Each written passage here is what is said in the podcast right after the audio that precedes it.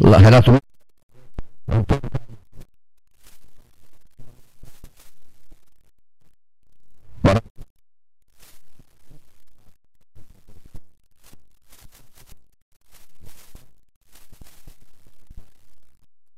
leva isso muitíssimo a sério. Isso é uma maneira de ser do, dos pedrosorienses, sabia, Gonzalez? Os pedrosorienses, os serritenses, os pedrosorienses são assim, né? Dedicadíssimos, voltados inteiramente para sua, para suas famílias. Os pedrosorienses são assim. Henrique, seja bem-vindo. Boa tarde, Cleiton. Boa tarde, amigos. Boa tarde a todos. É uma alegria estar aqui com vocês. Esse dia frio, eu achei que. Pois é, frio. Eu achei que nessa época já não usaria as roupas de lã que felizmente estavam aqui. Brasília está melhor. Não, mas lá, lá, lá, é engraçado porque o meu celular é, é, de Brasília e a Defesa Civil avisa todos os dias.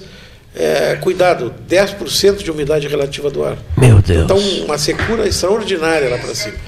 E aqui ver, não. O cara tem que fazer um estágio em Palmas, depois não se queixa mais de É, secura é, nenhum. Palmas. Parece que é um calor sem fim. Palmas. Rapaz, Palmas está 42 graus. É um calor O sem lugar que eu mais senti calor na vida. Eles mentem que está 10, mas a sensação é de que é uma coisa horrorosa. Assim. Eu, eu- eu queria que vocês me ajudassem, eu que- eu queria que vocês me ajudassem a resolver um problema. Não há simplesmente insuportáveis. Esse inverno foi realmente terrível.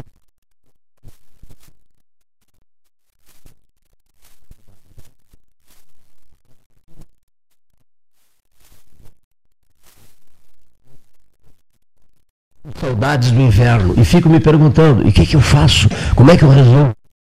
Eles estão aí para isso. cara. É só trocar de. Resolvem isso facilmente. Só comprar um empresas. apartamento na Europa. Só que eu né? finquei raízes aqui, né, que não, não consigo sair, não consigo sair mais. É que no Caribe vai ser sempre verão, ele quer as duas. Como é que se resolve?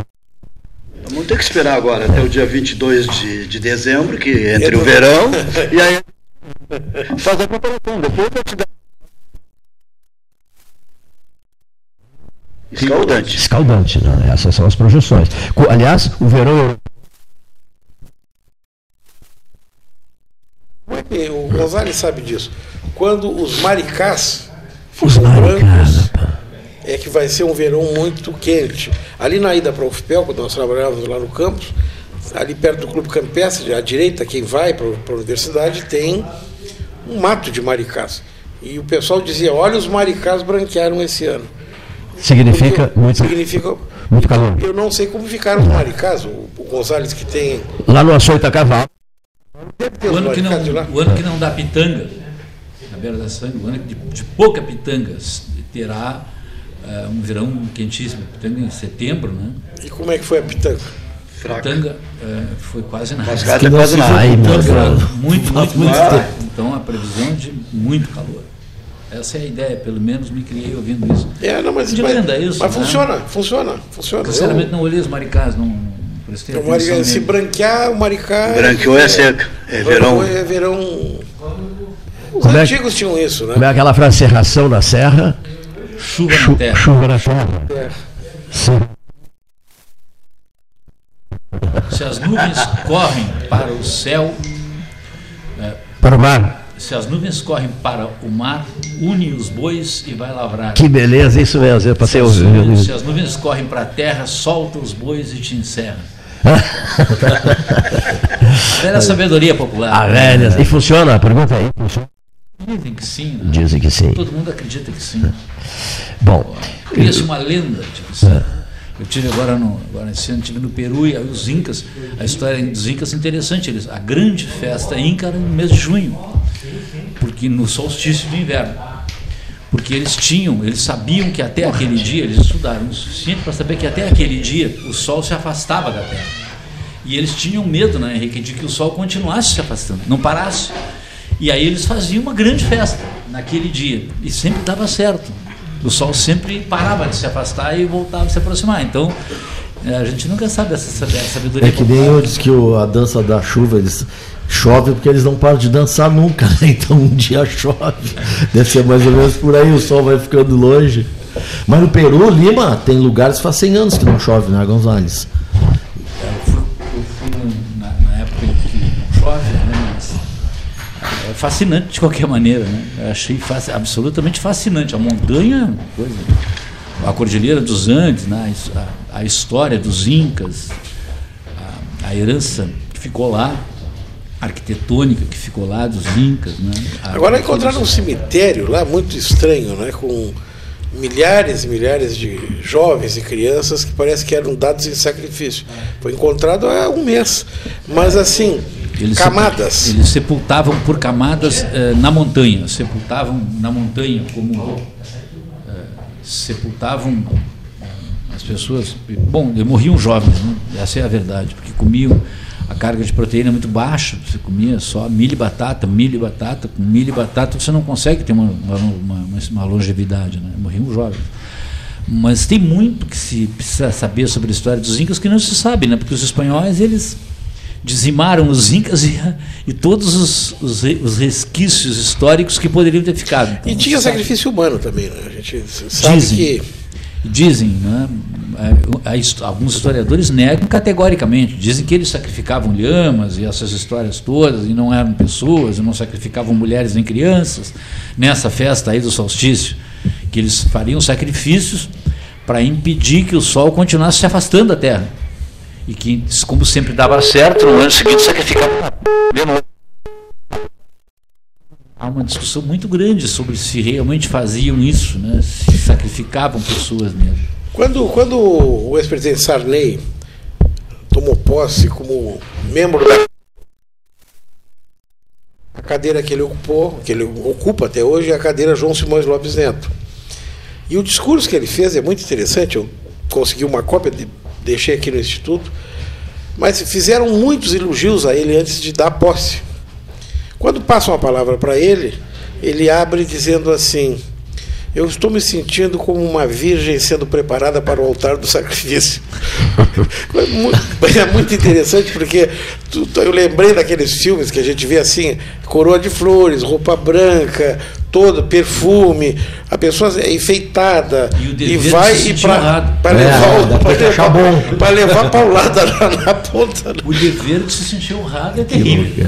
Para mim será uma grande honra ser sacrificado em homenagem ao Deus Sol para que ele não continue se afastando.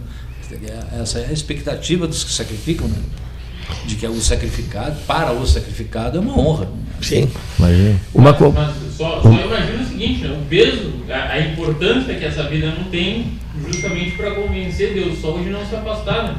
Então, apesar de ser algo, hoje em dia, para nós concebido como doloroso, né? muitas pessoas não veem o sentido na vida como como provavelmente essa pessoa deva perceber nesse momento. Para as famílias, né? Devia ser, tal. Tem um lá que vai para o altar do sacrifício. A propósito do sol, olha aqui, era a paixão suprema de Leonardo da Vinci, né? Vivia em função do sol, né? Tinha paixão pelo sol. Escrevia maravilhas. Tem um texto dele divino sobre o sol. Falando em texto, e por consequência em livros,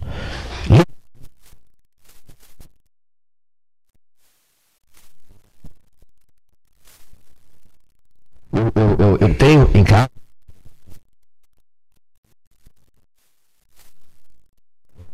É uma preciosa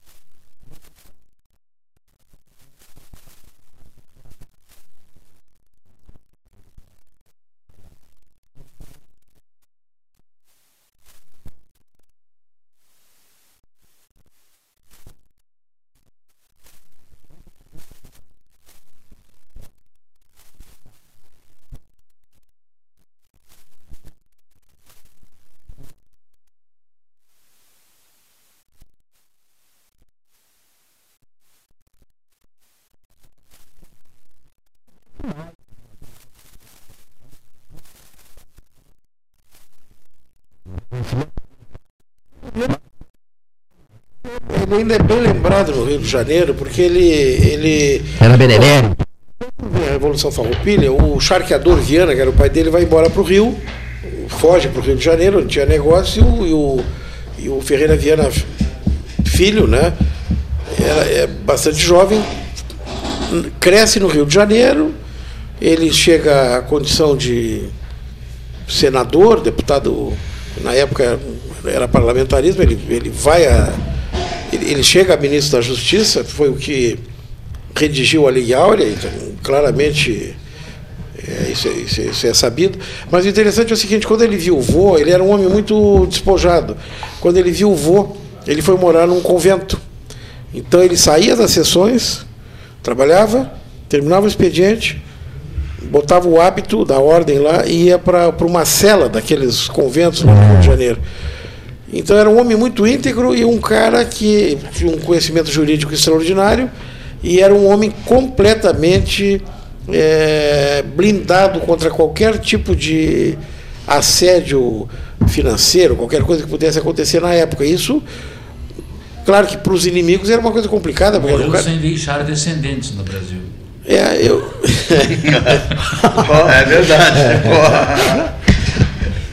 Ferreira tem rua com o nome dele, ele é muito. tem medalha, tem. tem, tem Pelotas tem, tem avenida Ferreira Viana, né? Tem e, e, e só, e só, é isso não. Mas já é. Tem uma avenida grande. Sim, mas a senhora.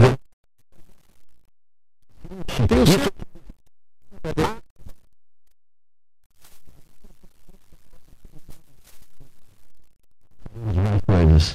Professor Varoto. É, eu, louvo muito essa tua preocupação com a memória, mas uh, definitivamente, aliás, no outro programa tu fizeste essa pergunta. Eu acho que não. As sociedades perderam uh, essa preocupação com a memória.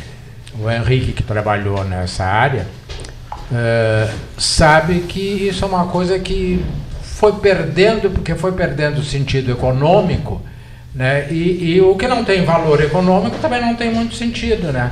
Hoje, ontem, o Milton Nascimento, que é uma grande figura, um, da música popular brasileira, não é dos meus prediletos, mas é, não se pode negar os seus méritos. Deu uma entrevista na Folha de São Paulo dizendo que a música brasileira atual é uma merda Isso e que as letras são umas porcarias.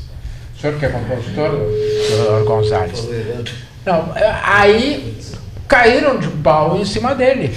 Ora, mas como é que vai comparar Pablo Vilar ou Vitala, sei eu, com Chico Buarque. Não dá para comparar. Como é que vai comparar Caetano com. Quer dizer, o, o que, que tem hoje que mereça investimento, se enfrentasse uma briga agora, uh, investimento do Estado e até privado.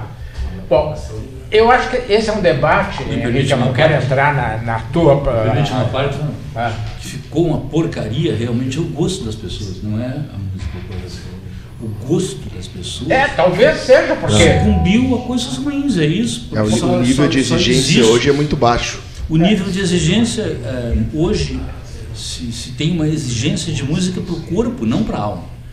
Então é claro que você vai ouvir, vai ouvir muito Nascimento, ele não é um sujeito que escreve, que, que componha para o corpo. Você não sai dançando funk ouvindo Milton Nascimento. Ele compõe para a alma. Então você tem hoje uma realidade de consumo, a música que se consome, a música que existe, a música que se consome. Dentro do que está disponível aí, né, o sertanejo ocupa uma fatia muito grande do mercado. Eu acho que a música sertaneja de raiz é, uma, é, uma, uma, é um patrimônio nacional, assim como a música do Rio Grande do Sul é um patrimônio nacional. Mas tem muita porcaria também, então eu acho que o gosto das pessoas que consomem isso é que faz com que é, isso exista, né? Deixa, deixa, deixa eu lembrar um episódio. Pouco antes de falecer, o Valmor Chagas fez uma turnê com um, um monólogo. Se matou.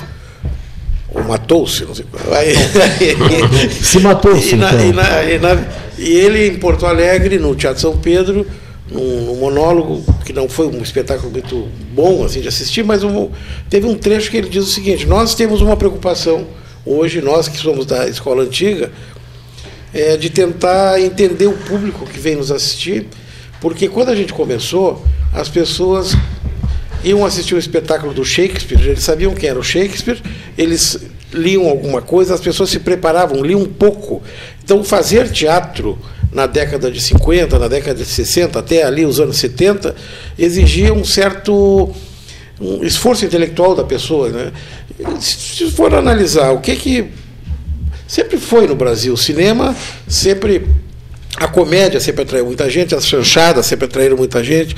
Dizem os antigos que o filme que mais bilheteria fez no Brasil, porque botou 5% da população no cinema, foi O Homem do Sputnik, daí da, da, Oscarito. Oscarito, quer dizer, sempre teve espaço para isso, mas sempre teve espaço para outras coisas. O problema é que há uma predominância desse, desse gosto dos que não não aprofundam as coisas, entendeu? Então, e aí na música, porque continua, tem muita gente compondo, tem composições maravilhosas, mas às vezes não tem chance, não, Ah, tem, espaço, porque a não mídia tem. também está tomada por É. descartável rápido. né, é, vai A primeira vez que fomos combina com o que eu disse antes. Quer dizer, é uma questão comercial. É muito mais fácil e muito mais a- abrangente esse comércio de quinta categoria, de música de quinta categoria, que toca desde o mais analfabeto até gente com certo nível cultural. Então, é, é do que uma música como Milton Nascimento, que o Gonzalo definiu. É uma música que não é para sair dançando, é para tu interpretar dentro de ti.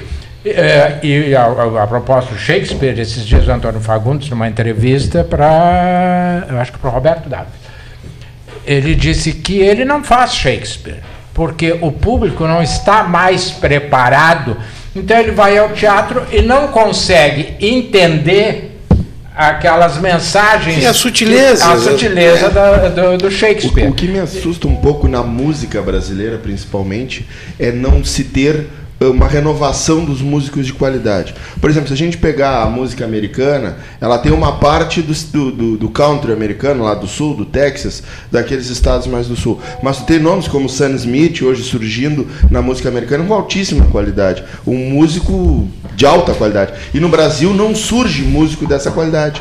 Esse é o problema. É uma predominância quase que total do sertanejo e do funk, né? Eu, eu- eu gostaria sim de fazer um comentário aqui, ouvindo falar de música. Eu lembro de uma, de uma declaração.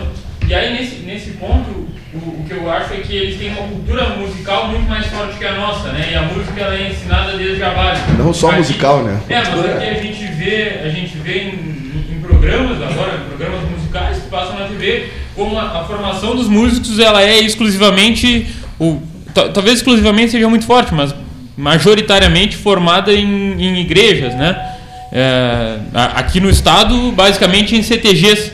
Então, é, essas formações elas são elas não, não ocorrem por vias, por vias ordinárias, que todos têm acesso, apenas alguns grupos. Mas o que, que eu acho importante dizer da música? Quando a gente pensa em música, a nossa, o, nosso momento, ele percebe a música de uma forma. A música ficou extremamente acessível a todos nós. A gente está com o nosso celular na nossa frente, com música a todo momento, com o rádio rodando. Isso é muito fácil de tornou muito fácil o consumo musical. É, se nós pensarmos no tempo de Shakespeare, o consumo musical era feito apenas com o músico na nossa frente. Então é um momento de extremo prestígio, né? Você não, não, não vai se juntar naquele raro momento, naquela rara oportunidade de prestigiar um artista, de ouvir, de ouvir aquele som melódico e, e não dedicar atenção àquele instante. Hoje em dia, e aí eu lembro da frase do Steve Jobs quando fez o lançamento do primeiro tocador de música da Apple, né? Que a revolução era tamanha que a partir daquele momento se poderia ter mil músicas num aparelho parecido com o que a gente vê no telefone celular. Então o iPod veio com essa revolução. Hoje em dia a gente tem acesso a, a- a- ao infinito de músicas, né, pela internet. Mas o iPod, que foi o primeiro aparelho da Apple, isso lançado em 2000 e idos de 2002, 2004, não, não, não me recordo. Mas música também não existia, era um Walkman. Só podia assistir, só podia ouvir as músicas primeiro que haviam numa, num- num- numa fita, depois no CD E na a- rádio. E na rádio, né? Mas também e para sintonizar a rádio, qual era o tamanho desses rádios, né? Não sei se, se vocês Hoje você sintoniza qualquer.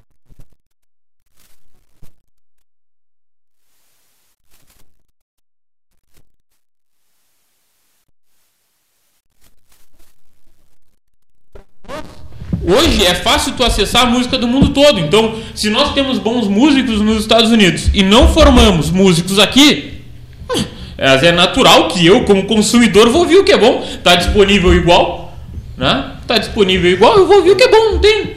Porque a música acabou se tornando algo de lazer e foi, e foi transformado no nosso dia a dia de uma maneira muito significativa pela tecnologia, né? E não é só uma questão cultural, não é só uma questão de qualidade de música, é uma questão de consumo. Mas esse é um risco que a cultura brasileira sofre com a globalização. O mercado se globalizou.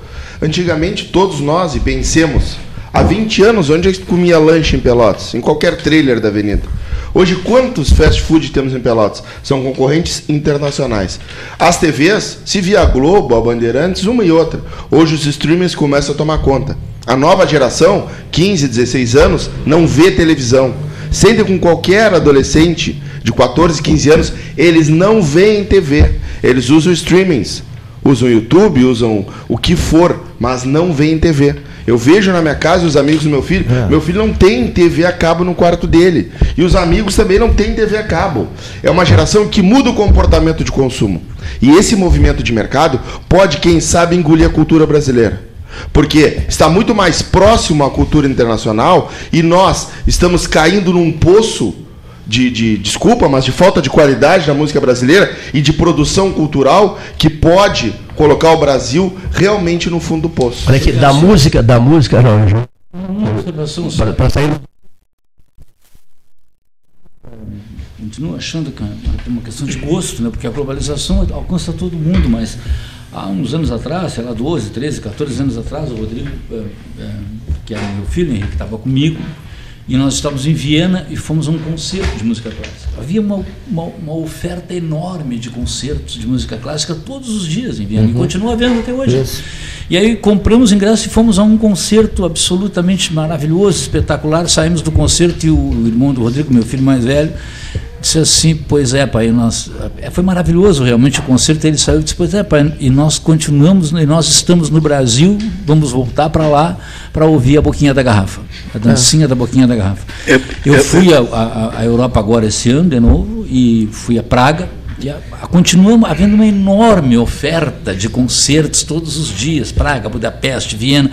Eh, ou seja, existe mercado lá para isso, mercado. Os- os- a, a oferta é enorme e os shows estão lotados, as apresentações de orquestras maravilhosas estão lotadas. Nós não temos isso aqui. né? Talvez em São Paulo, alguma que outra oferta, mas nós, nós não É, temos. mas sabe, né? Nós nunca tive- talvez nós nunca tenhamos tido no, no país um movimento tão grande de orquestras jovens, de orquestras eh, patrocinadas por empresas, eh, orquestras, por exemplo, tem uma sensacional que é a Unimed em Belo Horizonte, tem uma orquestra, e eu cito sempre porque é o, é o- é o melhor exemplo de uso da lei federal de incentivo, da lei Rouanet, dos 6% do imposto de renda.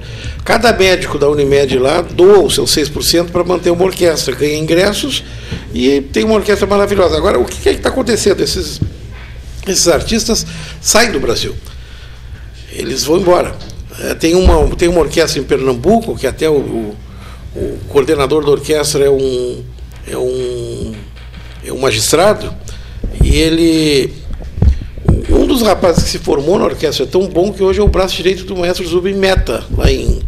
E eu vi as fotografias, vi- ou seja, nós temos gente de qualidade. A questão toda é tentar fazer com que essa qualidade permaneça conosco. Mercado, né? É, eu tive, Fazer eu, eu tive uma, uma, uma alegria muito grande esse ano. Eu fui a Los Angeles e fui visitar a parte de produção de audiovisual da, da Disney. Foi uma coisa negociada com o Itamaraty, porque eles não. Mas eles fizeram uma gentileza maravilhosa. Eu fui com mais, mais algumas pessoas. E toda a apresentação dos grandes filmes da Disney, os projetos, foi feito por brasileiros que trabalham lá. E, e tu vê o seguinte, jovens formados em centros federais de ensino tecnológico, pessoal de, de, de- de- enfim, artistas brasileiros, e são mais de 30 mil brasileiros morando em Los Angeles, fazendo o melhor cinema eh, comercial do mundo. Tem 30 mil brasileiros em Los Angeles. O nosso, o nosso aliás, a, a vice-cônsul é de Bagé, a gente encontra gaúcho em tudo que é lugar, né? Mas o, o legal foi encontrar, Gonzales, eh, brasileiros fazendo. E a, tu vê o seguinte, claro, a diferença do equipamento. Eles têm uns computadores que eu nunca tinha visto, eles fazem é, expressões no rosto que eu não sabia que, que dava para desenhar aquilo, mas cheio de brasileiros lá e eles entusiasmados com a possibilidade do brasileiro criar. Ou seja, tem um projeto, mas aí o brasileiro sugere uma lágrima naquele momento exato. Então, o que nos falta talvez seja. É, Falta de mercado aqui. mercado aqui para. Mas porque, do ponto de vista da, da, da música, nós sempre tivemos de tudo aqui no Brasil, sempre teve mercado para todo mundo O mau gosto sempre existiu. e vai continuar existindo. É que não pode ser, é tem que ser equilibrado essa. Tá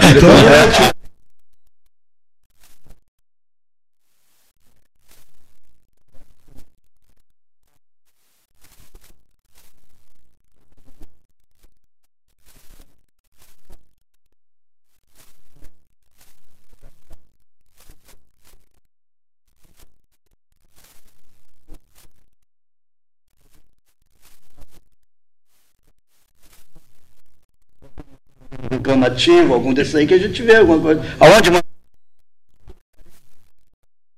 Só aproveitar o registro do Henrique citando brasileiros em Los Angeles, né? pessoas importantíssimas, bom, eh, atuando lá. Há um pelotense, o Pedro Moacir, eh, o filho do Pedro Moacir é grande amigo desse rapaz, que trabalha ao lado, o gabinete ao lado do, do criador do Facebook, do, do, do Zuckerberg, né? do Mark Zuckerberg. Um pelotense que vai participar do 13 em breve, que trabalha com ele. É, é uma das figuras mais diretamente ligadas ao criador do Facebook. O filho de Pelotas. Né? E há tanta gente de Pelotas lá Um dos maiores daqui. compositores de músicas para filme hoje é um Rio Grandino. É mesmo? É. É. é, ele fez de vários filmes, é, é, Rei Leão, de N filmes. Ele é um Rio Grandino. Rio Sul, a terra de Santos Cruz. Né? Para esgotar apenas, Cleito, A terra de Santos o, Cruz. o assunto, eu acho que também é válido dizer o seguinte, ouvindo a todos né, e, e- e concordando com quase tudo que foi dito aqui, eu acho que só faltou relevar, um, no meu entendimento, é algo extremamente importante também, é que temos que combinar que não há renovação na música brasileira. Quando o Ávila ele fala em Roberto Carlos, tu vai ouvir as mesmas músicas que tu ouvia há 50 anos atrás. Milton Nascimento, Caetano Veloso. é que esse pessoal- Não esse- tem música nova. E aí os caras é tomam conta é do que tão tem para vender. É que essa, essa geração foi tão boa que eles estão com 70, 75, 76 anos e continuam bons e continuam vendendo. Sim. Então, essa, tu pega o Milton, tu pega. O, Milton. O Milton sempre foi. Aliás, lembra quando ele adoeceu aqui em Pelotas, foi para Santa Casa? Estamos há 500 anos esperando um cara que pinte que nem o da Vinci. É. É, é exatamente, é isso aí. É, Não, não surge? Não, renovação não tá. O Jaime Caetano, o Jaime Caetano Brothers Eu uma, uma frase que é um assim, talento não dá em toceira. O Henrique, eu acho que lembra bem, a Universidade Federal teve vários conjuntos musicais, teve orquestra de câmera, teve. Mas aí, aquele problema que tu conhece bem. Ah, foi da gestão anterior. Pá, Tira. Detona. É, Então, também. no Brasil não se dá continuidade porque se personifica a obra. É. Não, isso foi na gestão do Brode. Como é que eu vou dar continuidade? Manter, tira, vamos inventar Eu não outra sei, coisa. confesso aqui de público, não estou acusando ninguém. Não estou acusando. Mas eu não sei nem que fim deram aos instrumentos. Lembra da, Sim, sim, sim. eh, da orquestra? Se apresentou, se apresentou aqui, se apresentou em Porto Alegre, se apresentou em vários lugares. Se no- e e se as nós, coisas desaparecem. Se nós promovêssemos de novo o samba jovem, tu acreditas Pois que é. o Guarani lotaria? Não. É, a, a única coisa que. Nem o, nem o- o novo público aí, essa nova geração, concordo com o Marcelo, eles são imediatistas, descartável, descartam tudo e pegam o que é mais fácil e rápido. Eu também concordo contigo, já pensei nisso. E os grandes festivais de música que tínhamos aqui em Pelotas, né? Pois é, Tudo- lembrou. Exatamente. Agora, duvido a- que hoje tu fizer. Esse ano, montar banda, esse ano fez 50 Eu passei anos. oito anos à frente do 50 festival. anos da vitória do, do Roberto Carlos no Canção, Canzone Bertê, né? Que ele É, cantou. é, 50 anos. San Remo, né? San San Remo. Remo, 50 anos do Festival San Remo. Tu vê o seguinte, que ele foi tão bem que ele está 50 anos vendendo. Sinal, ontem Cara, é eu bom. ouvi uma música gravada pelo Roberto Carlos que eu nunca tinha ouvido, que é Índia. Podia ter os cabelos, aquela. Eu nunca tinha ouvido cantada por ele. Ouvi ontem pela primeira vez. Né? Sim, Não- bem, ficou bem. Muito bem, muito bem. Ah, é, ele não, não é, não tem um vozerio Ou Mas tem uma orquestra boa que Mas tem acompanha, uma boa orquestra, é. ele não arranjos ele tem. É, eu, eu gostaria O é que. Eu O gostaria Sandy Júnior do sábado botou 60 mil pessoas, ou 50 mil na arena. Na arena. Pronto, isso aí diz tudo. Eles já não cantavam junto Eu- há mais de 20 anos, se juntaram, botaram um milhão de pessoas assim Eu- quatro fins de semana. Então é isso, não tem o que fazer. É Eu gostaria, eu gostaria assim, só de, de fazer uma lembrança aqui, que, que para mim é algo que, que eu fico feliz que aconteça aqui em Pelotas, que é o Festival Internacional de Música. Né? O Festival Internacional de Música movimenta toda a cidade de Pelotas e traz músicos. É, no último festival eu tive a oportunidade de, enquanto jantava aqui no, no restaurante Cruz de Malta no centro, ter na mesa do lado uma mesa repleta de músicos. E aí fui, fui conversar para perguntar o que acontecia. Tinham músicos numa mesa só de 10 nacionalidades né? pessoas do mundo todo que vinham aqui expor o seu talento. E a cidade prestigia né? então talvez Sempre também lotado. Todas as noites, os eventos que são fora da- do Guarani também, todos lotados. Sempre lotados. Sempre então lotados. talvez as pessoas não tenham desaprendido o que, que é música boa, né? Mas volta a falar na questão de consumo. Porque, ah, a mídia não expõe, a gente não faz assim, a gente. O, o que que nós nos propusemos a consumir nos últimos tempos? Né? A mídia vai expor o que tem dinheiro, é o trabalho da mídia. Né? É cada vez mais o consumo on demand ali, tendo o, o consumidor como, como, como o agente que define o que, que ele vai, o que, que ele de fato vai investir o seu dinheiro, com certeza, com certeza o consumo muda, né? A forma como isso é exposto muda. Aí é, vai haver menos incentivo para música clássica, por exemplo, vai haver. Só que as pessoas não desaprenderam. né? Então como é que como é que é essa relação? Porque a gente fazendo um discurso aqui, eu fiquei, ué, mas as pessoas não deixaram de gostar de música clássica. Elas só não têm isso tão exposto no seu dia a dia como a maioria de nós gostaria. Mas eu imagino assim que todos nós aqui ouvimos música do de casa até o trabalho, ou seja, no seu deslocamento, e aposto que todo mundo liga numa rádio, escuta uma música dessas mais modernas e não costuma, mesmo podendo, ouvir Não, Shakespeare não, todos os dias. Você não ouve o que gosta, ouve o que tem. É, anos 70.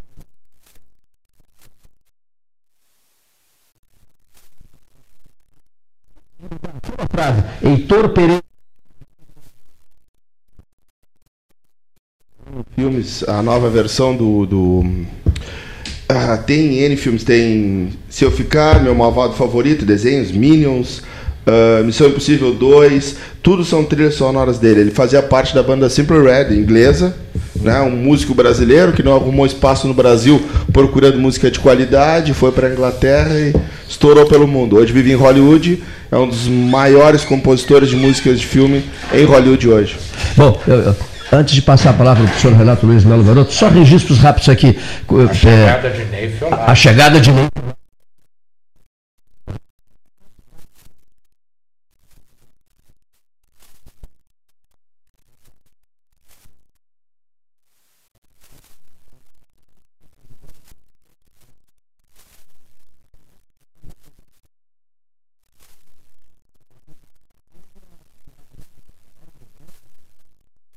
A rede social Ou não.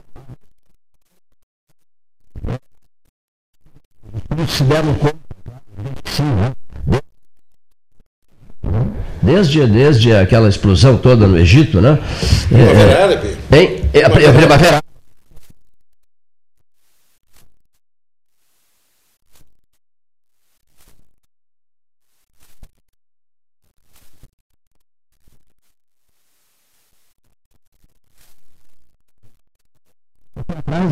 o livro dele eh, disse que é uma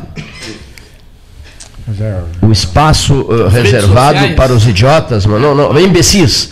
Ela vai selecionar os imbecis do Ela vai selecionar os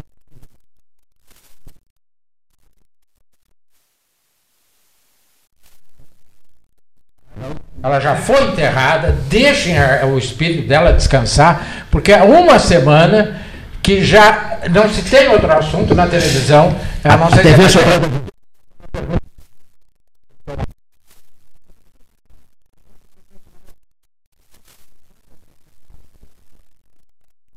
vive- viveu e vive no, no antro do poder, no seio do poder, no meio do poder. O âmago.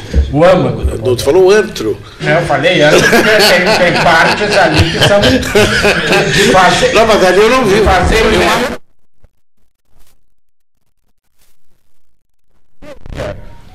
vem num, num crescente no ataque ao governo Bolsonaro. Vem num crescente. A última desta semana, é isso que eu quero te perguntar. Ela traz na capa, vestido de soldado, o presidente, vestido de soldado, com capacete, o Moro. O confronto dentro do poder.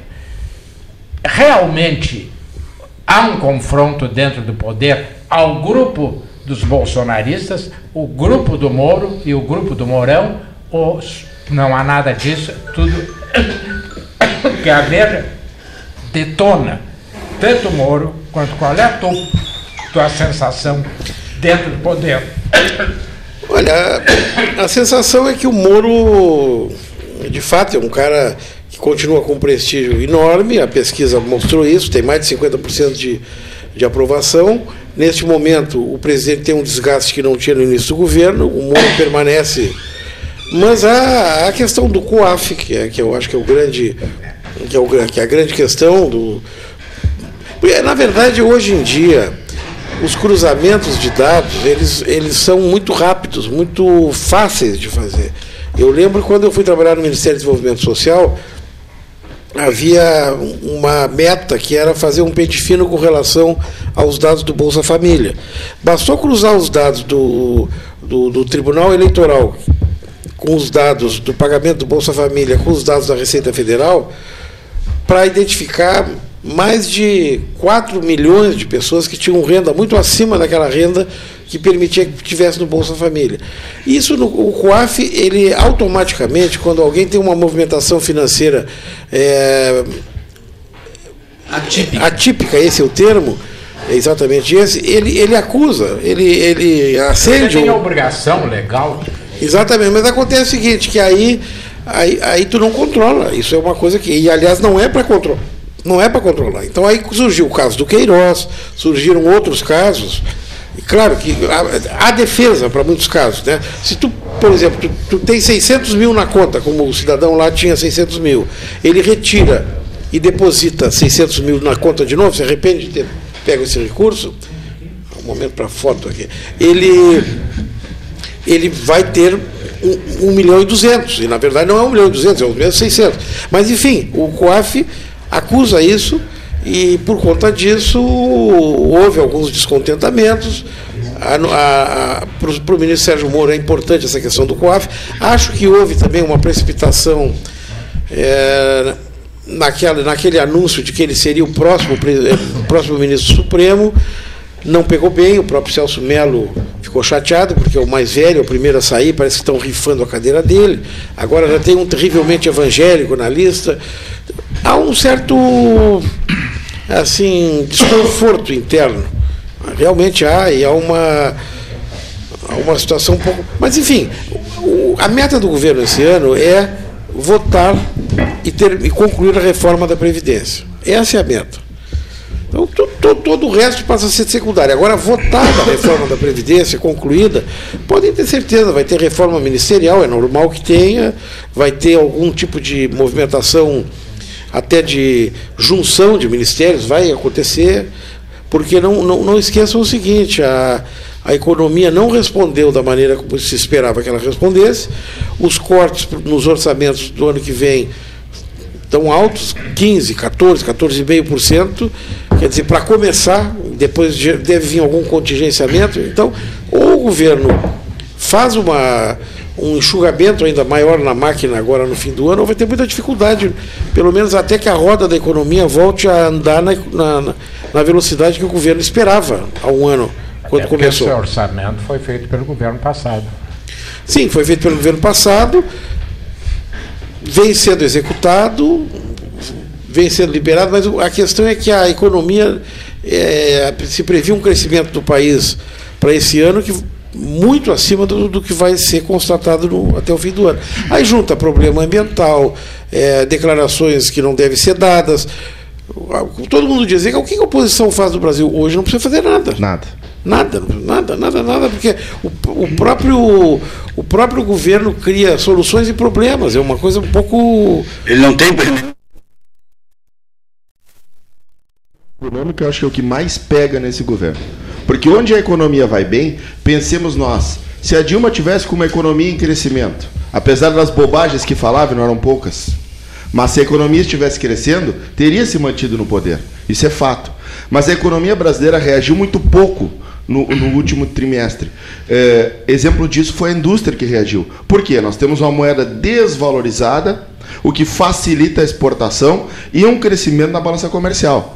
Poderemos ter tipo, quem sabe poderemos. Não teremos déficit, provavelmente, mas pela desvalorização da moeda. Cada vez mais o dólar cresce, nosso produto internacionalmente torna-se mais barato e a indústria não cresceu. O agronegócio teve queda de 0,4%.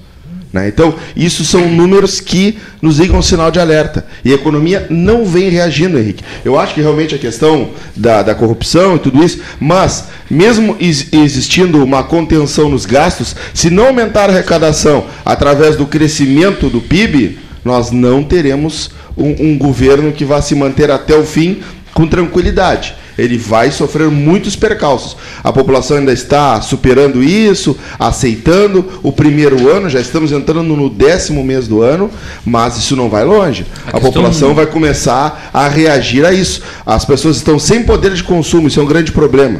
Pensemos nós que em 1929 os Estados Unidos quebrou por não ter poder de consumo teve que rever todo a, seu conceito econômico. Então, o poder de consumo é importante. Concentração de renda não faz com que a economia cresça. Então, os números começam a se mostrar, de certa forma, alarmantes. A gente tem que pensar principalmente na economia. Essa questão de briga uh, uh, jurídica, política, é importante? É, mas primeiro economia, na minha visão, humilde visão.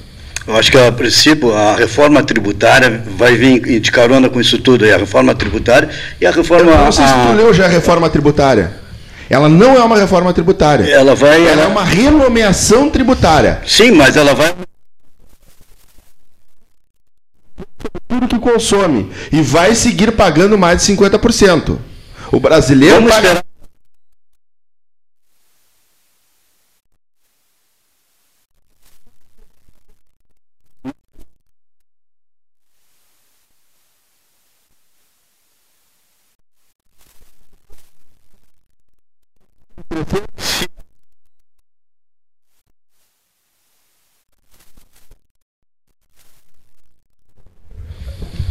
essa questão da corrupção, eu, eu acho, eu já disse isso aqui, vou repetir. Eu acho um tema assim que a população, se disser, o Gonzalez pegou mil reais, ladrão, sem vergonha, ordinário. Um bilhão, ele não sabe, ele não tem noção do que, que é. Então não.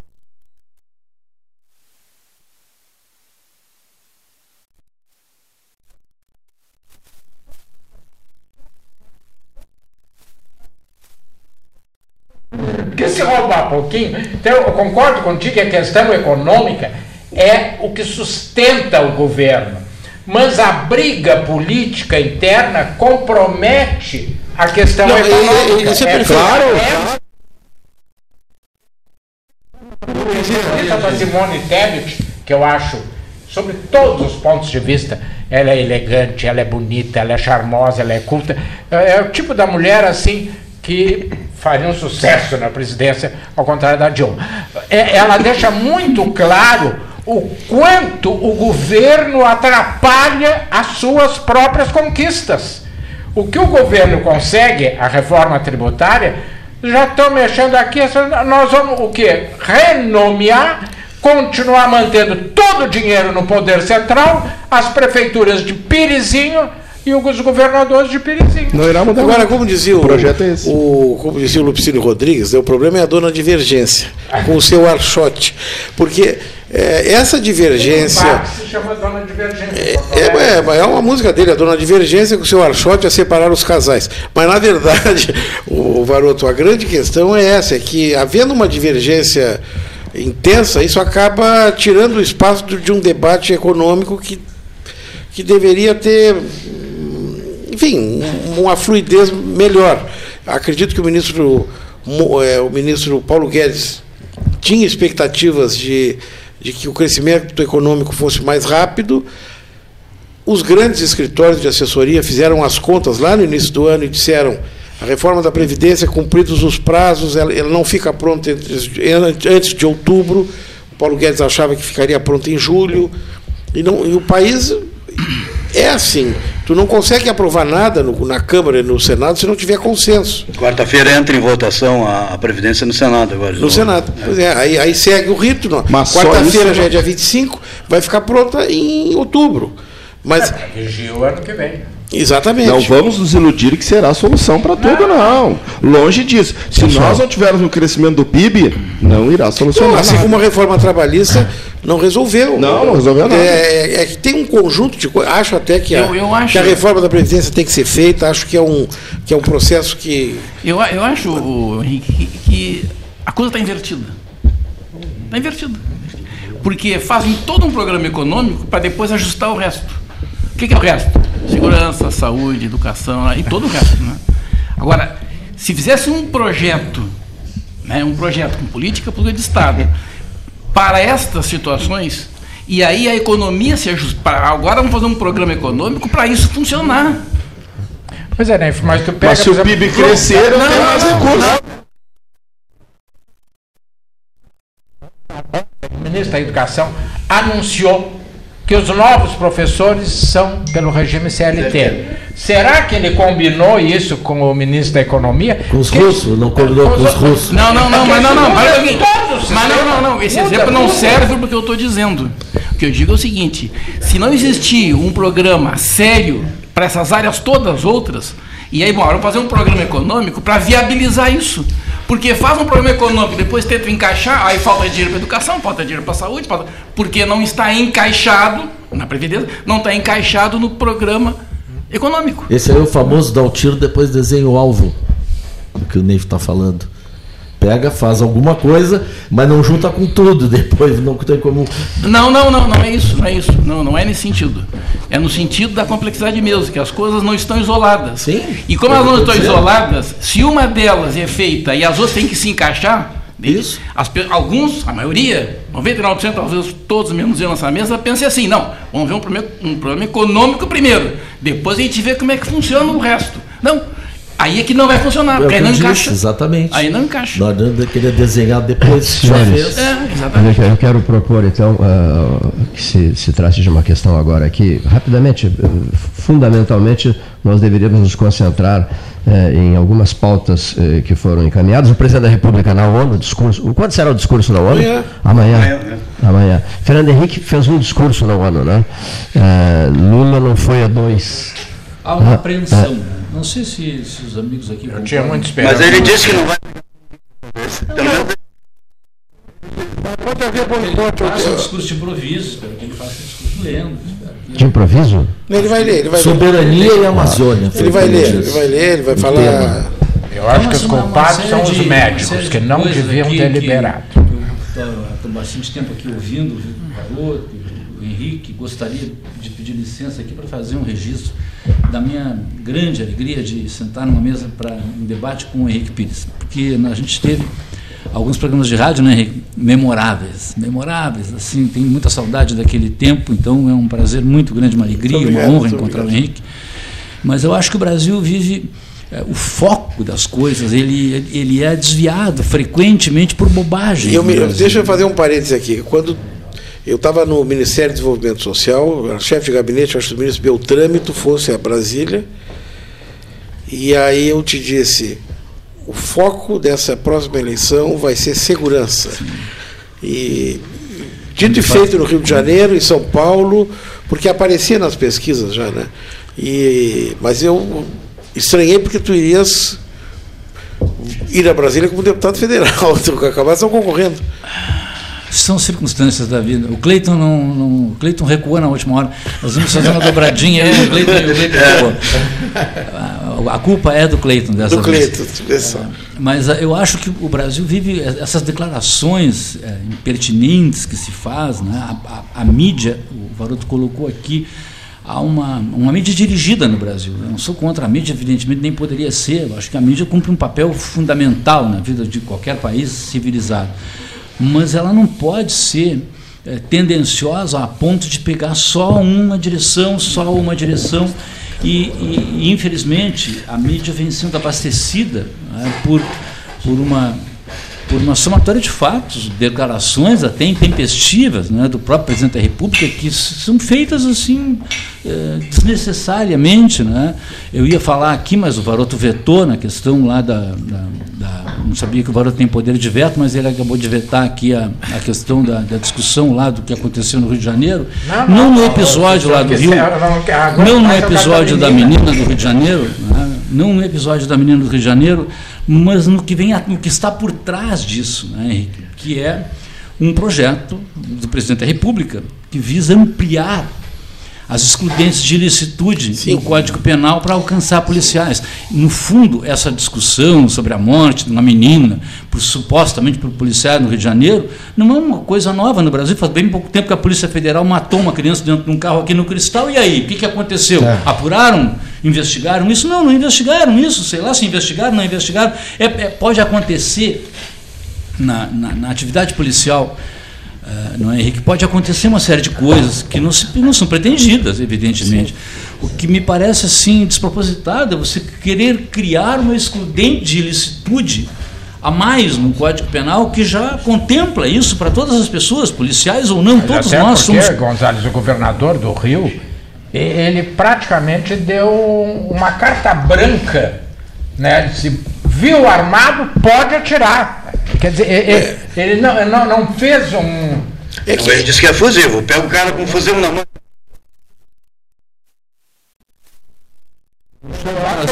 Realidade... da menina mesmo, ele ficou... É que tem, é que tem um subtexto lá no Rio, que é a questão da eleição no Rio de Janeiro. Olha, o Rio é, tem quatro ex-governadores presos, tem presidente da Assembleia com tornozeleira em casa, o, é, sete ou oito do Tribunal de Contas, o Rio de Janeiro. É o portal do terceiro se mundo. Se desintegrou. Uma matança sem fim, porque aí tá... se disse, a polícia, a polícia do Rio de Janeiro mata muito. Sim, não, e aí, e, e aí, aí contrapartida. Não, mas a polícia do Rio de Janeiro também morre muito. É, é, então é a polícia que mais mata, é a polícia que mais morre. E é onde os bandidos mais matam também.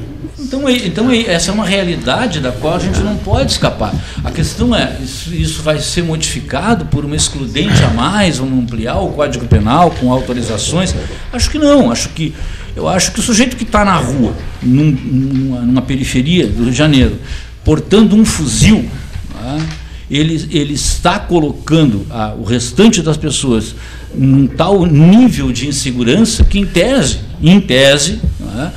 O policial está autorizado a matar, a, a, matar, a atirar e matar. Né? Porque eu, se fosse polícia, fui policial há 10 anos, não vou esperar o cara me dar uma rajada de metralhadora para depois atirar no cara. Claro. Né? Então você tem uma realidade, mas essa realidade, é isso que eu queria uh, dizer aqui, que essa realidade já é coberta pelo Código Penal. Os policiais eles podem se socorrer de legítima defesa, que é uma excludente que aproveita todas as pessoas, e mais uma outra, que é a excludente do, do, do, do, estrito cumprimento do dever legal. Então, existem, existem hoje situações juridicamente é, consolidadas no, no Código Penal que, que, esgotam essa questão. Por que, que o presidente tem que ficar dizendo, não, vou criar uma autorização, vou criar uma excludente? Eu não posso criar uma excludente, ninguém está autorizado a atirar num automóvel. Em qualquer circunstância. É possível você atirar e matar? É possível. Mas tem que ser examinado caso a caso. E o importante é que a população saiba, que os nossos ouvintes aqui saibam, é que tudo isso, quando há desejo de matar ou quando há morte, vai acabar no júri. Né? Vai acabar no tribunal do júri. Quem vai decidir ao fim e ao cabo isso é a própria sociedade. É, só que se eu não estou enganado, Gonzalez, eu não, não quero afirmar, mas eu acho que ontem a Comissão de Constituição e Justiça já excluiu essa, esse não, mas aí, aí é que está. Mas, mas aí, aí, aí nós voltamos àquele ponto. Na Câmara e no Senado só passa o que é consenso. E esse tipo de pauta polêmica, que não resulta em melhoria da, da economia, não vai passar nunca. Mas serve como palanque. Serve uma como, fumaceira sem é fim. É fumaça. É, muita, muita Daqui a pouquinho o próprio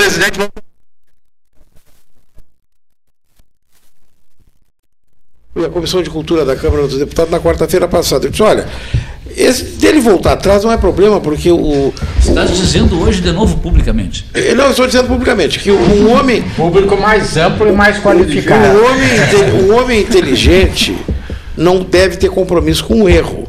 Se ele diz qualquer coisa que vem à cabeça e alguém consegue dizer para ele lá adiante que ele cometeu um erro, eu acho muito inteligente, eu acho muito correto que ele volte atrás. Ele não tem compromisso com o erro, ninguém deve ter.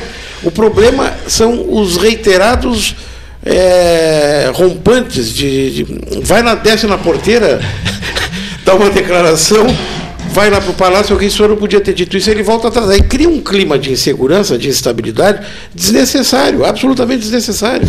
Eu acho que o Gonzalez tocou num ponto ali, apenas uma cooperar um pouco a discussão, importante nessa questão da mídia, como a mídia aborda determinado tema. Não sei se alguém viu, não me lembro se foi ontem, antes de ontem, porque do feriado me perdi. Uma reportagem do Rio de Janeiro, dois camaradas de moto, certo? E o que ia no carona levava um pedestal de microfone. Imagine um pedestal de microfone dobrado, que se olhasse de longe era um fuzil. Compreendem um, pe- pedestal de Sim. microfone? Era um fuzil. E a polícia, viu, Jorge? E a polícia abordou de uma forma serena, foi muito competente naquela abordagem. Bom, aí fica aquela coisa, coitadismo, vitimismo, garantismo, naquela história que é um problema sério que nós temos. Isso é uma opinião Coitadinho. pessoal minha dessa questão do garantismo, coitadismo e vitimismo. O que, que aconteceu imediatamente ao fato? Todos ali postos no programa em debate, induzidos pelo próprio apresentador, transformaram o policial num vilão e o cara num bonzinho, porque ele é um trabalhador, coitado, olha só, foi abordado, já ter tomado um tiro. Pô, e aí como é que tu resolve esse problema? O cara do Rio de Janeiro andando de moto com pedestal de microfone, portando como se fosse um fuzil, de noite, teve sorte no meu entendimento. Podia um- podia ser um secador de cabelo. cara. Podia também.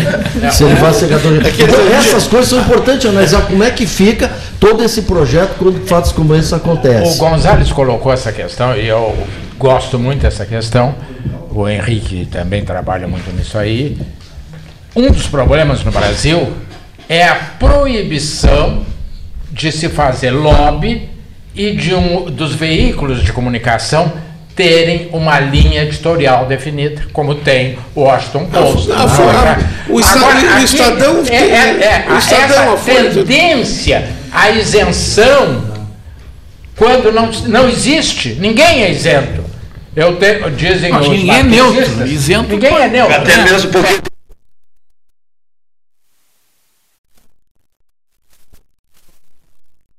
nós temos um viés, cada um de nós tem, né? Então, quando tu pegas um jornal e, a- e aquele jornal deixa clara a sua posição editorial, eu vou ler e dizer assim, bom, eu sei que esse jornal é contra o Bolsonaro, então eu vou ler com um. Agora, quando ele tenta aparentar uma isenção que ele não tem, que é o que a Veja faz atualmente, ela no editorial ali, ela insiste que ela há 40 anos é isenta então, e, e, e tu pega a reportagem não tem uma, sabe aquelas notinhas da Veja Tá, o problema do diploma do Chico Buarque que ganhou o prêmio aquele de literatura portuguesa que é do governo brasileiro o governo português E né? dos, e dos- e dos países de fala portuguesa. portuguesa. Português. Sete, né? É, são Então, o diploma, porque o Jair Bolsonaro não sabe se assina, se não assina. Quer dizer, é uma coisa que não, não, não tem cabimento. Se O, o, o, o presidente, não sei se é o presidente ou o primeiro-ministro português, já assinou, mandou para cá para assinar, para fazer a entrega. Então, eu defendo que a mídia tem que ter uma linha editorial clara. E.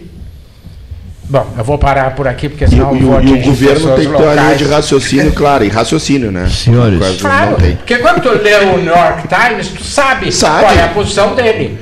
E O, o Tem, nome- tem- tem um- tem uma questão muito interessante. Eu acho mídia que quem é ouve rádio de todo o Brasil. que ela não tem. Exatamente. é isso. Eles querem A mídia brasileira ostenta uma isenção. A mídia isenta é contra o Gonzalez. Não, a mídia não é isenta. Essa questão do editorial, eu não sei se vocês ouvem a rádio Jovem Pan São Paulo. Eu A gente ouve o 13 e 1 é um programa. O Pingo nos Is, logo na sequência, é outra, é outro editorial. Então a rádio não tem uma linha. Né? É né? uma coisa maluca aquilo. Quem desceu de Marte agora e desceu para ouvir a Jovem Pan, meu Deus do céu.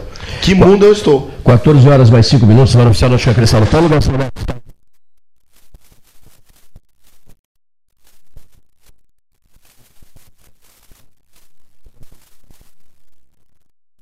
Vamos assim,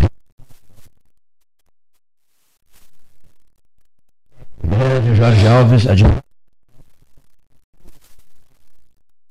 da noiva do mar, que está muito contente ouvindo o Henrique Pires aqui no microfone do 13. Um abraço ao Paulinho, ele que eh, esteve comigo em Brasília, o Paulinho que, se puder, vi- visite a estátua do Bento Gonçalves Rio Grande, que é do, de um grande escultor português, que é o autor das portas da Igreja da Candelária, no Rio de Janeiro, e, e tem um museu na cidade de Matozinhos, é, é o autor da grande estátua do Essa de Queiroz, lá em, vou me lembrar o nome dele agora, mas é, o- é o- é o- um dos maiores escultores portugueses e, e eles têm muito orgulho de ter essa estátua em Rio Grande, que eu não sei em que condições está. É Na aquela Praça que- Central, né? Tem os leões, aquela do lado. É uma obra espetacular, onde estão, dele, né?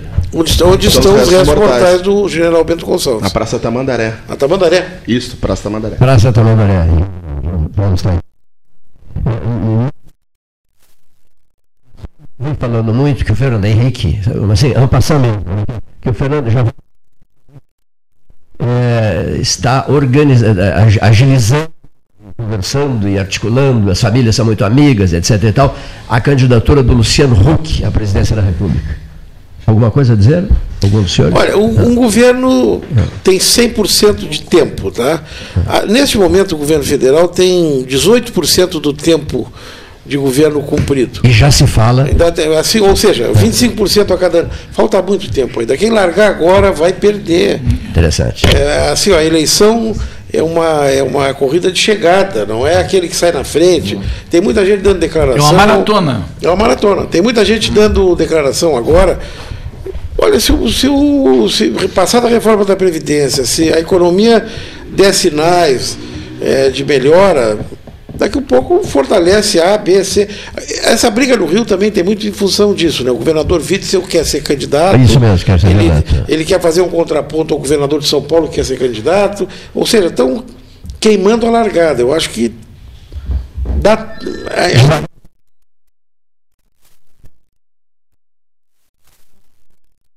É, Essas é que são as eleições de 2020, nos municípios, nas capitais. A partir dessas dá para começar a montar o quadro. Agora não. Precipitação. né? É, o Hulk, e- e- ele de certa forma é a noiva do momento. Isso. É, né? Fulano que é o Hulk, Beltrano que é o Hulk, se- co- como vice, mas todos querem ele como vice, ninguém quer ele como candidato. Ele é a farroupilha do governo. É a noiva do, do momento, porque ele tem, ah, tem prestígio, Ele é o Inter do governo. tem, tem dinheiro, isso é muito importante. Tem visibilidade que a televisão dá em qualquer recanto do É, país. não, não. TV Tem aberta. A Angélica, que não vai, não anda mais de táxi. Então, eh, tem uma série de vantagens para nós. Mas aí, quando a gente faz um estudo, eh, né, que já se fez aqui em Pelotas, né, o, quem que o rádio elege? Quem que a televisão elege? É uma minoria. Um, um bom exemplo é o teu líder Brito. gremista, queridíssimo, uma grande figura, eu gostava muito dele, Paulo Santana. Era um ídolo no Rio Grande do Sul, mas não. Tinha televisão. Isso mesmo. a- a- Zero hora. Contra a capa do Eu me lembro.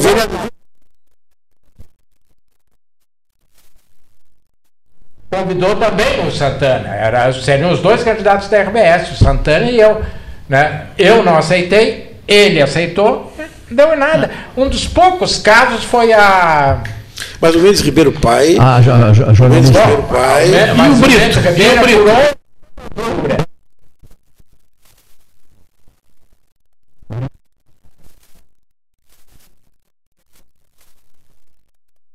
Apurou. Isso. Nem citar a Maria do A Carmo. Ieda ela- também, a nossa senadora também, né? Também, mas são pessoas, porque a senadora era casada com um senador.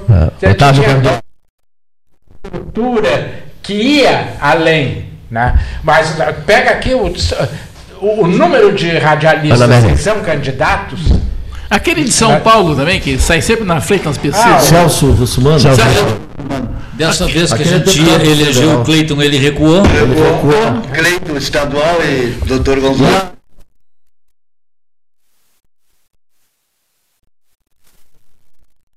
Aí o Paulo, aquele do tempo, lembra? Aquele do tempo. Né? Ah, eu sei.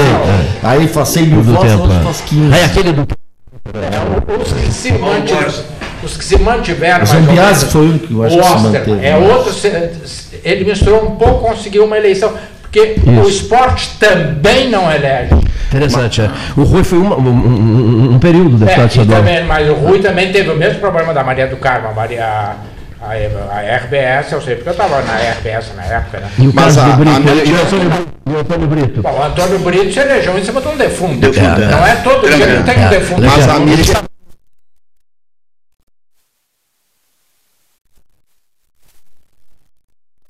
Bibo Nunes é um exemplo.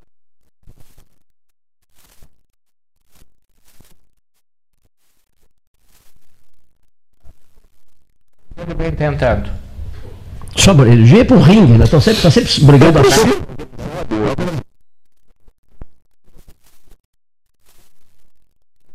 Do Nacional do Partido. Isso, estão né? se matando a pau, é isso mesmo. Já brigaram dentro da Assembleia.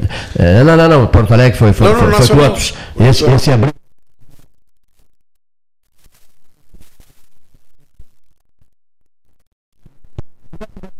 Ele, ele- ele me contou.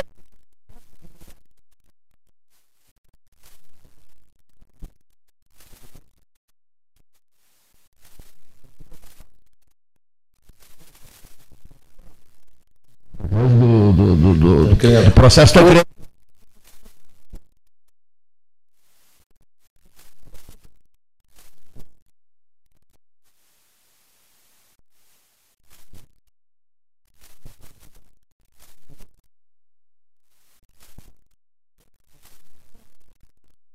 Mandatos daqui de Pelotas, Irajá, com não sei quem mais e tal, citou.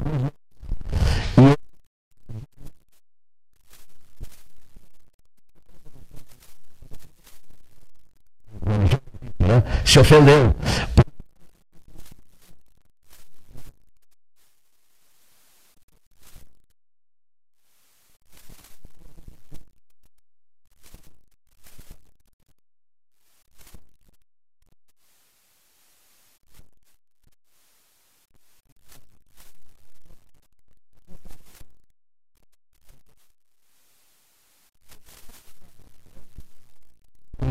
Com quem eu convivi É foi o. Antônio Brito. Ele tá morando- Ele está morando nos Estados Unidos. Morando nos Estados Unidos. Ah, um, na reeleição dele, um jantar oferecido pela Inglória. Isso. Lá em E- Porto Alegre. Não, aqui, aqui, Aqui, aqui. Ali onde hoje a clínica era a ótica estima na, na Ah, Osório, é. estava sendo montada lá. Ele chegou, xingou todo mundo, porque ah, não cumprem horário, eu tenho mais o que fazer. Quer dizer, era de uma. Nós fomos inaugurar uma, uma fábrica, aquela de Biri. E como? Que- Eu marquei duas horas, já são duas e dez. É, Era extremamente arrogante. Deu no que deu. Né?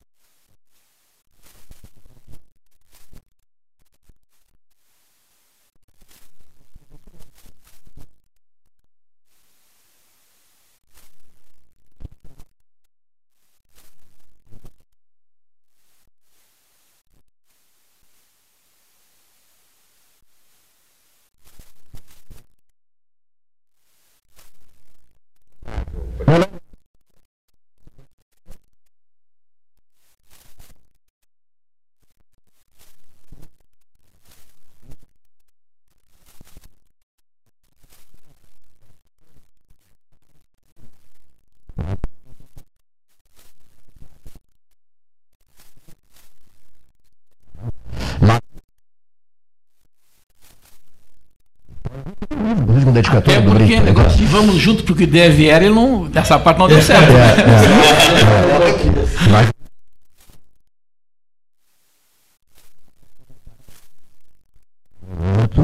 E o ficou- Se agarrou no caixão e disse, vamos E três-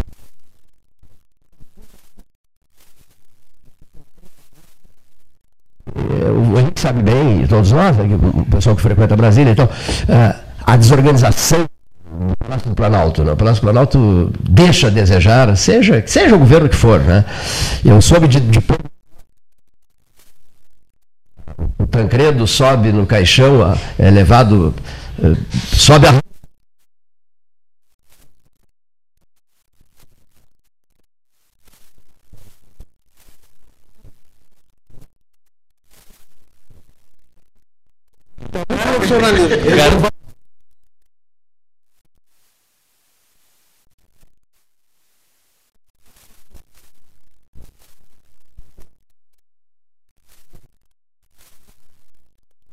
Profissionalismo. documento, entrava, não tinha segurança assim. Era... E aí tu ia despachar com alguém numa sala, daqui a pouco batiam na porta, tinha um engraxate que vinha da rua com a caixa, como Entrava, nos é. escritórios no Rio de Janeiro, como era uma coisa muito carioca nos anos 80, 86, 86. fácil acesso. Eu quero, eu engraxava, entrava engraxate assim. Com- com A primeira vez que eu fui no fórum no Rio de Janeiro, eu fiquei impressionado. Tu tá, eu estava esperando um advogado, estava numa audiência, e aí vem uma senhora, o senhor que aceita um, um sacolé? Um- Tem um comércio no corredor do, do, do- do Rio, é, é- é completamente diferente. Hoje Brasília está tá, tá, tá, tá- tá diferente. Hoje, hoje para entrar no palácio tem uma série de. Está mais protocolar e, e tem que ser mesmo. Tem né? que ser, Porque, claro, tem que ser. é, enfim, mas era assim Deixa eu mesmo. entrar. A livre acesso? Não, pode deixar entrar qualquer um.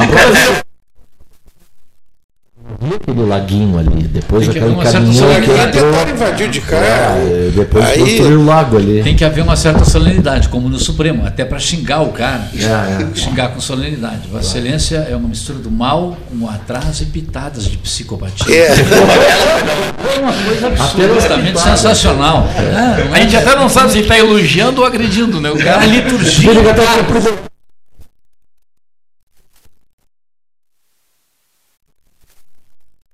Essa frase dele, eu achei ele fantástico, porque ele foi de uma síntese e arrasou. Ele arrasou, né? Ele deixou o outro. Esses dias eu- Eu esperava. Eu esperava isso, né? Eu fui a São Paulo, pego um avião para Brasília e vem sentado do outro lado do corredor, ao meu lado, mas do outro lado do corredor, o Roberto Jefferson. E eu lembrei da fala dele, aquela com o, o Zé Dirceu também. O senhor desperta instintos, como é? Uma coisa meio. Os instintos mais mais selvagens. né?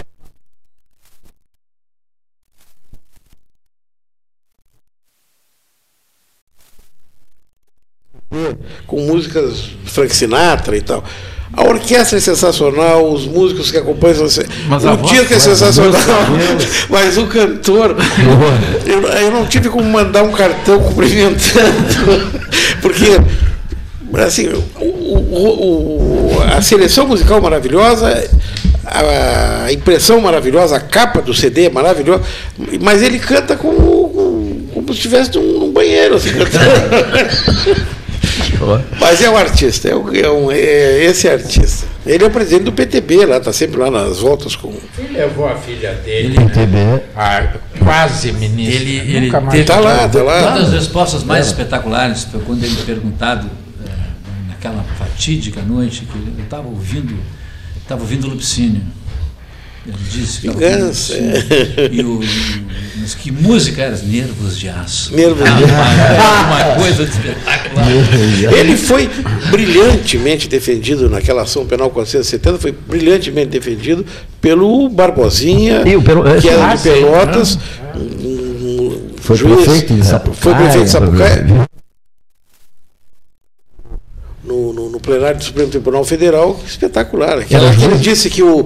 como é que ele disse? No outro dia estava em todos os jornais, ele disse, olha, vamos- nós temos duas hipóteses. Ou todo mundo na volta estava fazendo coisas e o Lula não sabia, ou ele sabia.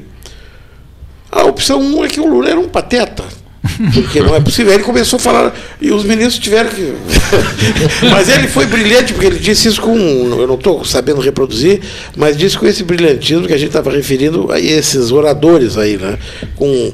O é, Jefferson tem uma formação no Tribunal do Júri. Então, o Tribunal do Júri é uma, é uma, uma, uma instituição que timbra para o debate. O, o Jefferson é um cara, assim, o Ciro Gomes, um cara também timbrado no plenário do júri, advogado de júri. O Ciro Gomes? O Ciro Gomes. Ah, não sabia. Sim, tem Também não sabia. trajetória de, de, como advogado do júri lá no, no Nordeste. Respeitadíssimo lá. Tá? Tanto que quando faz palestra, aparece no folder assim, palestra e espetáculo. Palestra. Eu nunca tinha visto essa expressão.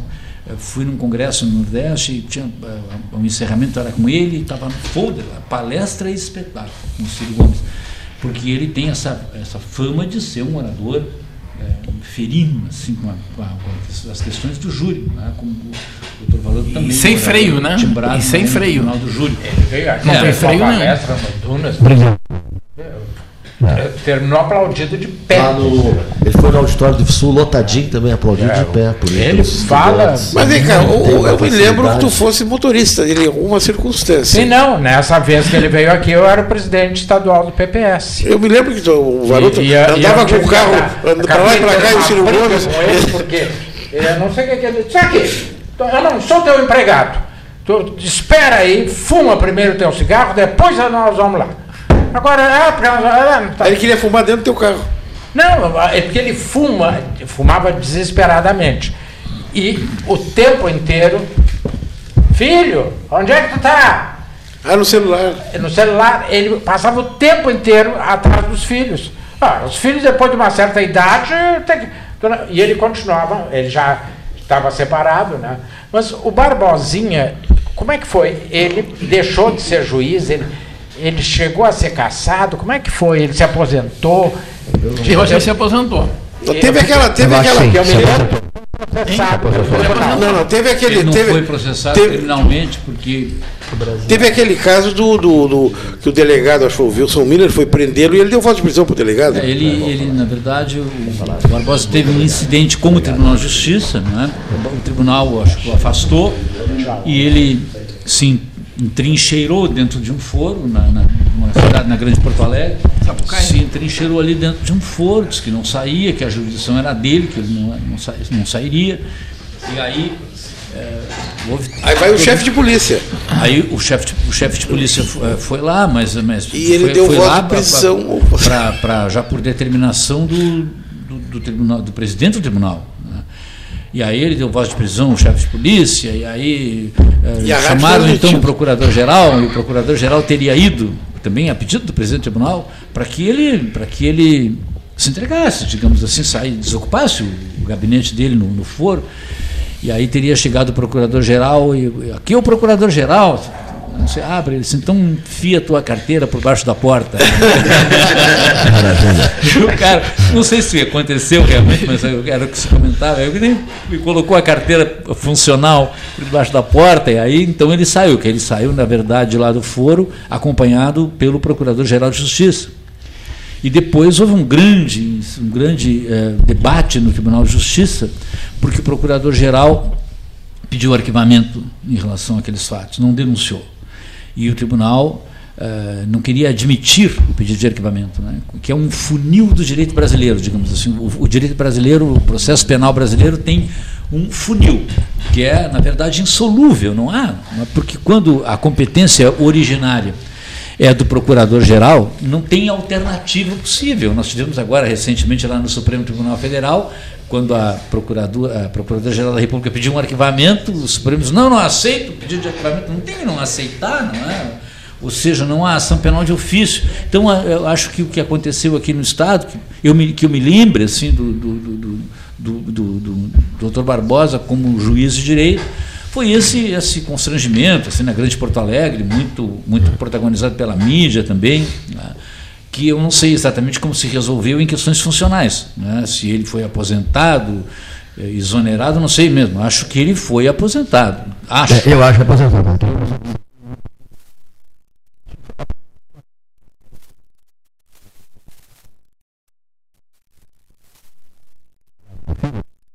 Vamos pensar em melhorar.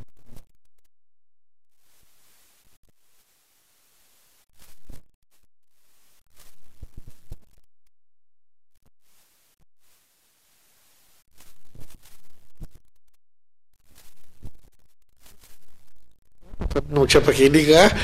Lembra, lembra Isso disso? mesmo. Aí veio o Paulo José Pelotas Isso a equipe da, da, da minissérie para. E ele disse assim: leva isso aqui, pode ser que tu possa usar. Isso mesmo. E eu usei o celular. Eu não imaginava que precisasse an- antena para usar o celular. Era um tijolo, né? Nós fomos na, nós fomos na barra ali onde fazem o pastel, aquele da barra no Laranjal, e eles queriam saber se tinha alguma coisa aqui em Pelotas. Eu peguei o celular, tirei do bolso e telefonei. Eles ficaram impressionados, porque no Rio de Janeiro. não- Só que, na verdade, a antena do celular estava do outro lado do São Gonçalo. porque Se eu ligo mais no meio do Laranjal, não pega. Deu, deu sorte. Ficaram encantados. Graças ao Cleito. O celular. Essa é- Uma luta, né? É, eu me lembro muito disso. Era caro. Era caro. E eu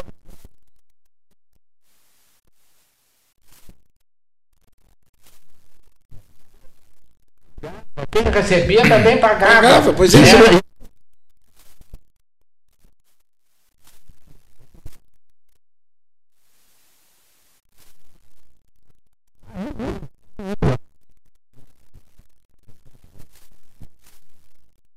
Foi assim, um privilégio tão grande, mas foi dos primeiros. Não, 94, mas era caro o celular, custava quase mil reais. O aparelho e o, o aparelho e a linha, tinha aquela coisa Isso, toda, é né? complicadíssimo, né? CTMR. CTMR, meu Deus do céu. É, e é, é, telefone convencional era uma coisa tão cara que a gente deixava em testamento. Isso mesmo, telefone isso mesmo. que a gente- Assu-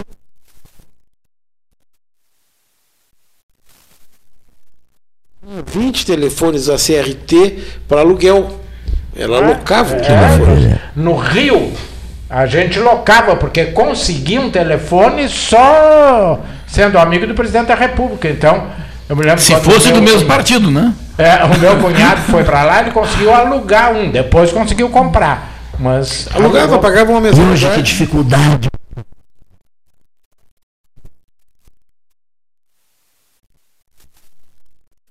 Isso, mas ele era. Ele, ele Tinha negócios, né? do, do, do, do óleo Merlin. Ele não né? comprou a Coronel Pedroso.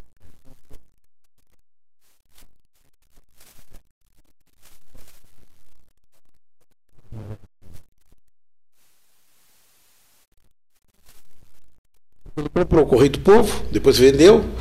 Mas na época que ele comprou o Correio do Povo, ele quis, acho que comprar a CRT, ele, ele quis entrar num, num grande Isso. negócio, não conseguiu, culpava o governador Antônio Brito, e o Correio do Povo, no período em que ele foi dono do jornal, era o único jornal que não publicava o nome do governador. Jamais publicou. né? Jamais É. publicou. Eu não sabia era disso. ordem expressa. É. Tanto que quem quiser pesquisar, só ir lá. Só no- dizia o governador do estado. Não, o governador não Estado foi a Pelotas, o governador foi a Rio Grande, mas ele não dizia o nome. Depois ele vendeu para o Grupo Record. Isso. Junto com esses que eu falei.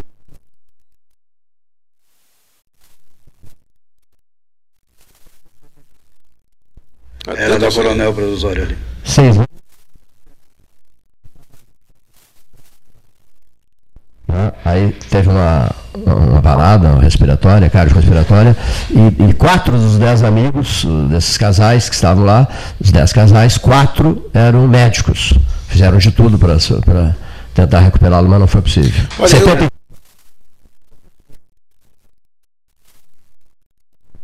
da Rede Globo, basicamente são três, mas um deles foi a Veneza, o ano passado.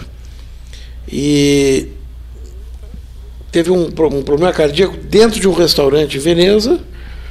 Os garçons chamaram a SAMU, que vem, é um barco, né? Veio o barco, colocaram no barco, levaram no hospital público. Ele recebeu um tratamento espetacular. E, e assim, ninguém sabia quem era aquele cidadão, mas foi muito, muito, muito bem atendido pelo sistema público de saúde da, da Itália. italiano. Ele volta para o Brasil, os médicos ficam. E ele também, assim, escapou, porque tem todos os planos de saúde que posso imaginar, tem toda a cobertura que posso imaginar, mas foi atendido no sistema de saúde. Passam os dias, começam a chegar os equipamentos mais sofisticados do mundo de presente para o hospital. Ele fez um- ele, ele montou um hospital em agradecimento à cidade de Veneza. Eu soube lá. É, que Soube interessante. lá, e assim, ninguém. eh, Eles não divulgaram, porque ele fez quais os médicos me atenderam, qual especialidade, qual isso, qual aquilo. Sorte. Esse negócio de saúde é sorte. É sorte. Esse Renato teve esse problema Bolsonaro no meio deveria do- fazer isso para aqueles caras lá de Minas Gerais, né? Presidente Bolsonaro podia fazer isso com relação àqueles. Não, mas ele sabe que ele até tentou melhorar lá, ele até conseguiu alguma coisa lá para Santa Casa de, de Juiz de Fora, tentou, mas aí, bom, enfim. O Mas, cara que operou ele foi absolutamente espetacular. né? Não, o cara foi deu- absolutamente espetacular. Dizem, dizem que aquilo ali, a situação, a, a- possibilidade de, de, de salvar o paciente naquela circunstância é, É remotíssima. Né? Agora, Gonzales, isso a gente vai ter que estudar daqui a uns anos, está muito perto, né? mas tu imagina o seguinte: é, eu, nós assistimos no dia 6 de setembro, há um, há um ano atrás, nós assistimos um atentado pela televisão, gravado, filmado por mais de 40 telefones celulares, porque todo mundo estava virado para ele, pegando imagens, então nunca se teve tantos ângulos de um, e uma das curiosidades que eu tinha no início, ainda no ano passado, era como é que esse cara que fez o atentado saiu vivo? Porque isso teria mudado a história. Se ele tivesse sido linchado, o que era possível, teria mudado a história, teria mudado o discurso. Não mataram mudado- quero saber Interessante é o seguinte, que é um coronel da polícia de Minas Gerais, que era candidato a deputado, imediatamente captura o agressor, isso eu vi uma imagem, foi, foi bem divulgado na época, e, e, e leva para um carro para levar para a delegacia, e as pessoas se aproximam, ele puxa um spray de pimenta do bolso e, e bota o cara para dentro do carro. Ou seja, o cara, inacreditavelmente, o cara sobrevive, porque Porque ele interessava muito mais vivo do que morto. Morto só interessava um possível Sim, mas na, mas na hora. ninguém. Mas o, mas o Gonzalo, na hora, naquele, naquela confusão, ter uma pessoa com, com a lucidez para Discernimento. capturá-lo, discernimento, porque mudaria completamente a narrativa do. Concordo contigo. No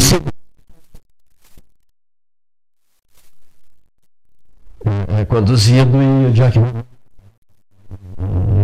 1963, no assassinato Kennedy, pós-assassinato Kennedy, né? Ficou, ficou, ficou, ficaram ele Talvez se soubessem no que ia dar a investigação, talvez Agora- o cara não tivesse dado a mesma Agora ali a nós, expectativa. nós temos né? um caso ali quase espiritual, né? Porque ele estava naquele momento no Congresso Nacional, né? Estava em Brasília. No mesmo momento que ele dá a facada, ele estava em Brasília. Ele, ele era dois. Tem, tem um santo que estava em dois lugares. Não teve? Ah, propósito-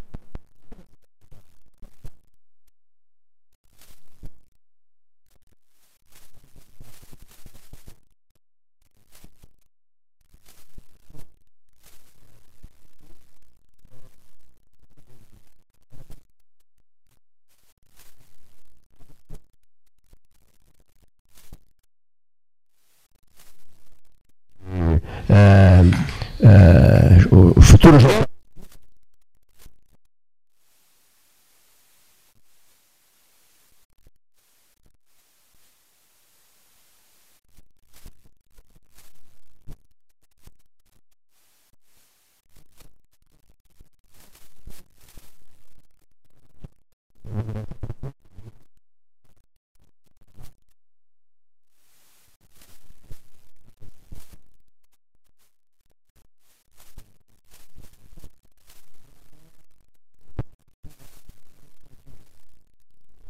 Eu vejo você.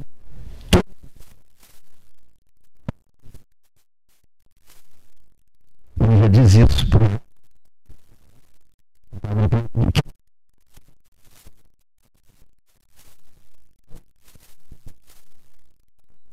Oswaldo Gonzalez estaria fazendo 100 anos. 100 anos. Olha só, rapaz. Olha só.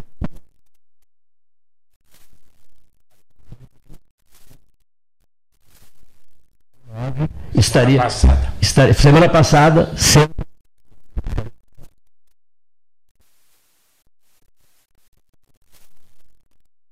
Funcionários para amanhã às 18h30 na sede do sindicato, para nós fazermos um happy hour em parceria com o Sebrae, terá uma palestra motivacional. Gostaria que todos estivessem dia lá.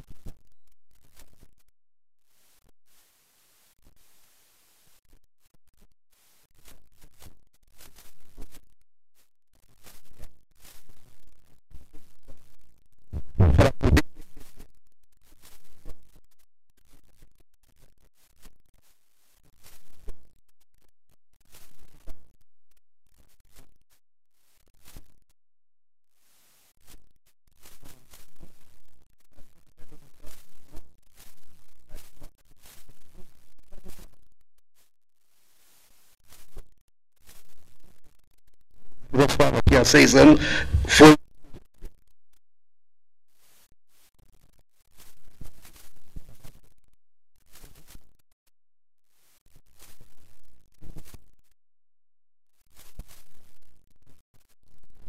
noite, Quarta-feira. Assunto. Esse assunto é absolutamente irrelevante, faz parte do passado. Essas Faz intimidades. parte do passado. Eu agora estou preocupado com, com o futuro, acho que essa é a história do passado. Não, Você há de rolar com uma não, não aqui, aqui no, aqui no programa, quando na- no dia do jogo, eu disse aqui na- no programa, tu lembras, né, Cleide? Sim. Hoje, hoje o Internacional enfrenta um grande desafio. E os grandes desafios são a única forma de que, que se tem para se saber o verdadeiro tamanho das pessoas e das coisas. Então, nós, o Internacional foi medido naquela, É. naquela circunstância Time pequeno. e se portou de modo pequeno, perdeu Pequeno, miseravelmente né? pequeno. É, Porque o- o- esse time do Paraná é um time modesto, né? um time bastante modesto. Só um registro aqui. Rodrigo.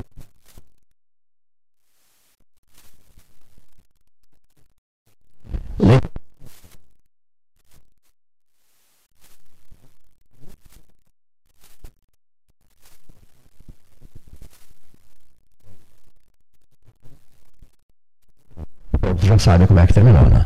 Gratíssimo a todos, especialmente ao José.